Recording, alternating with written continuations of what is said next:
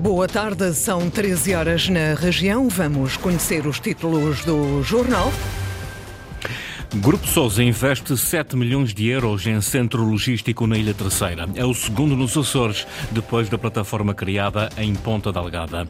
Com investimentos que atingem 200 milhões de euros, vão ser construídos 12 novos hotéis no Conselho da Ribeira Grande nos próximos dois anos. São 60 as medidas do roteiro para a economia circular que pretendem tornar a região numa referência europeia no uso eficiente dos recursos. A esta hora estamos com uma temperatura de 17 graus em Santa Cruz e também em Angra do Heroísmo, 18 na cidade da Horta, Ponta Delgada registra a temperatura mais elevada, 21 graus. Depois dos títulos, vamos conhecer o conteúdo do jornal.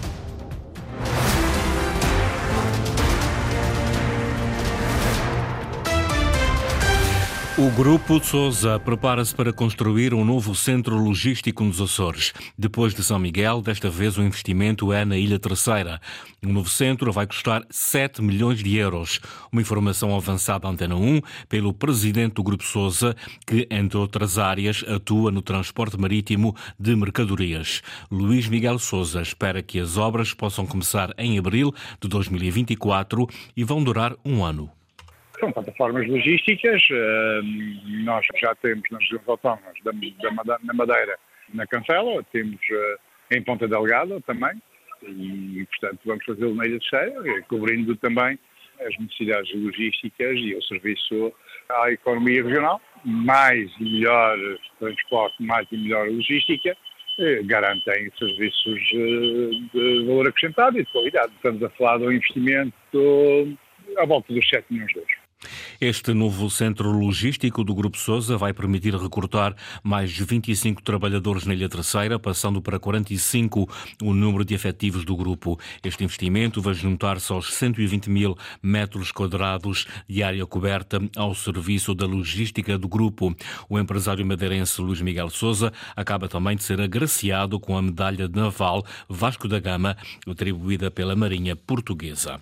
Nos próximos dois anos vão nascer pelo menos 12 novos hotéis só no Conselho da Ribeira Grande. Um investimento privado superior a 200 milhões de euros. Sandra Pimenta. Nunca como agora se investiu tanto no setor hoteleiro no Conselho da Ribeira Grande.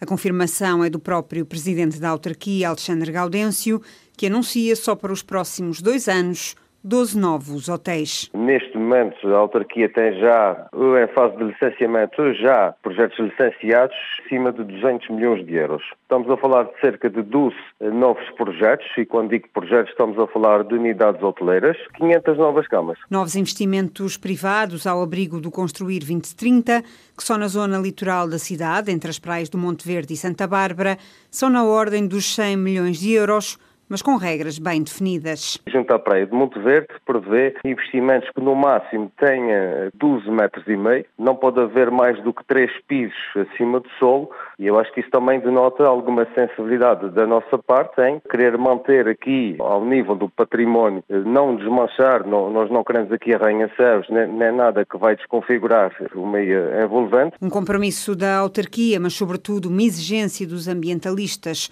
para o novo hotel na encosta da Lagoa do Fogo, uma zona de reserva natural. Só esse investimento, estamos a falar de um valor acima de 100 milhões de euros, que já deu entrada aqui na Câmara com um pedido de informação prévia. Julgamos que é um projeto que vem também aproveitar o calor da geotermia para fins turísticos. Turismo que na Ribeira Grande já não está reduzido aos hotéis. Neste momento temos cerca de 250 alojamentos locais, que já representa mil camas e 15 milhões de euros de faturação em 2022. E por isso queremos mesmo que estes investimentos apareçam investimento privado na hotelaria, que só na Ribeira Grande se estima que para os próximos dois anos seja superior a 200 milhões de euros. Investimentos avultados no turismo estão a transformar urbanística e economicamente a Ribeira Grande. Esse crescimento preocupa os ambientalistas que temem pelos inúmeros impactos a longo prazo no Conselho. É um retorno económico sem precedentes para a Ribeira Grande, mas a verdade é que tanto o investimento privado no Conselho fez soar os alarmes dos ambientalistas na região. Preocupa-nos a visão estratégica, o planeamento turístico que deve ser desenvolvido a nível de ilha, fundamentalmente, e que depois afeta cada um dos municípios. Pensamos que, apesar de tudo, possam surgir novas unidades turísticas, mas que essas unidades tenham, em primeiro lugar, uma maior diferenciação e qualidade que tenham um valor acrescentado para a atividade turística e, por outro lado, que elas sejam vistas de um ponto de vista estratégico para depois não sobrecarregarmos o território. Uma pressão urbanística que, sem um instrumento como o Potra, suspenso há 13 anos, se sente no dia a dia dos municípios. Alerta Diogo Caetano, da Associação Ecológica Amigos dos Açores. O que nos preocupa é, de facto, adequar a nossa capacidade de oferta em locais que depois, pelos seus próprios espaços físicos, infraestruturas e meios, não sejam capazes de responder eficazmente, por exemplo, na questão da própria rede viária, no abastecimento de água, da rejeição das águas residuais. Impacto que, curiosamente, Diogo Caetano não teme, pelo menos para já, em relação ao hotel que está projetado junto à Reserva Natural da Lagoa do Fogo. Não se trata de uma infraestrutura numa área sensível, apesar de muitas das vezes, naturalmente, ter o nome de Lagoa do Fogo, não, não tem uma relação com a lagoa. Penso que é na zona do Pico Vermelho, um projeto com aproveitamento de fluidos da geotermia ou águas quentes, ou seja, não, não me parece que seja algo eventualmente desajustado. Preocupações dos ambientalistas com a sustentabilidade turística no Conselho da Ribeira Grande. Também nas Furnas há um novo projeto, o Who Azores, deve abrir em 2025 e quer trazer à região um novo conceito que alia a natureza e o bem-estar à gastronomia e às atividades ao ar livre. O projeto tem 14 quartos, conta criar entre 20 e 30 postos de trabalho diretos e quer trabalhar em rede com outros serviços locais. Inês Linhares Dias. Da arquitetura à gastronomia, passando pelos serviços e experiências oferecidos, no U Azores tudo se alia para oferecer uma experiência de bem-estar, explicam os promotores do projeto. Este alojamento deve estar operacional em 2025 e pode criar até três dezenas de trabalhos diretos, adianta Joseph Barsulia. O hotel vai ter 14 quartos e esperamos uh, empregar entre 20 a 30 residentes uh, locais na equipa operacional. And Queremos acrescentar ao legado termal da ilha. O projeto já tem o crivo das Secretarias do Ambiente e do Turismo, aguarda agora a aprovação da Câmara Municipal da Povoação. Tricia Eastman diz que foi difícil comunicar o conceito, mas espera ter todas as licenças em breve. É um projeto muito novo para os Açores. Foi difícil ajudar o turismo a perceber, ajudar a Câmara Municipal e até trabalhar com os bombeiros locais com a localização do terreno nas Furnas, foi preciso contornar várias questões. Agora estamos nesta fase final em que já cumprimos todos os requisitos, fizemos alguns sacrifícios em relação ao nosso sonho inicial, o que queríamos construir, mas estamos aqui, quase na meta final. Uma meta que esperam atingir em 2025. O Ru Azores quer oferecer experiências de bem-estar como yoga, meditação, terapias com águas termais e uma sala de sal dos Himalaias. Esperam também trabalhar em rede com operadores locais para explorar a natureza e os recursos, seja em atividades ao ar livre ou na gastronomia. O governo quer que os Açores sejam uma referência europeia em economia circular. O executivo vai lançar no próximo ano um roteiro para esta transição transição no arquipélago, promovendo o uso eficiente dos recursos. Anúncio feito hoje na Lagoa pelo secretário regional do Ambiente e Alterações Climáticas na sessão de abertura do segundo seminário dedicado a este conceito. Ana Leal Pereira. Perante um cenário de emergência e de grandes desafios para a humanidade, é necessária uma mudança urgente de paradigma, diz o secretário regional do Ambiente e Alterações Climáticas. A aposta do governo passa pela transição para uma economia circular e tem por base um roteiro a ser lançado no início do próximo ano. O roteiro para a economia circular vem dar um contributo crucial para que a nossa região e os seus agentes económicos possam ter ao seu dispor um conjunto de ferramentas como ponto de partida para o desenvolvimento de uma economia circular nos Açores, onde os recursos são utilizados atividades de forma responsável e eficiente, reduzindo as dependências do exterior, minimizando os impactos ambientais e salvaguardando o capital natural, em termos que possam projetar os Açores como uma referência europeia na implementação da economia circular em territórios insulares. Reduzir a extração de recursos e o consumo de materiais, aumentar a produtividade da economia, incrementar o uso de energias renováveis são, segundo Alonso Miguel, objetivos do roteiro que será implementado em várias ações. A agenda para a economia circular visa munir a região de um documento estratégico que possa concretizar uma visão para a economia regional, assente eh, evidentemente na eficiência, na sustentabilidade e num modelo de transição para a economia circular também a plataforma digital da circularidade, Açores Nove Ilhas Circulares, o guia de boas práticas para a organização de eventos circulares, por fim, o estudo de criação de clusters de competitividade para a economia circular. No investimento global de cerca de 320 mil euros, o roteiro para a economia circular regional vai contar com mais de 60 medidas de intervenção com impacto em vários setores. Nas sete cidades, os moradores das casas afetadas pelo mau tempo do passado dia 20 de agosto já podem apresentar a sua candidatura ao Fundo de Emergência Climática.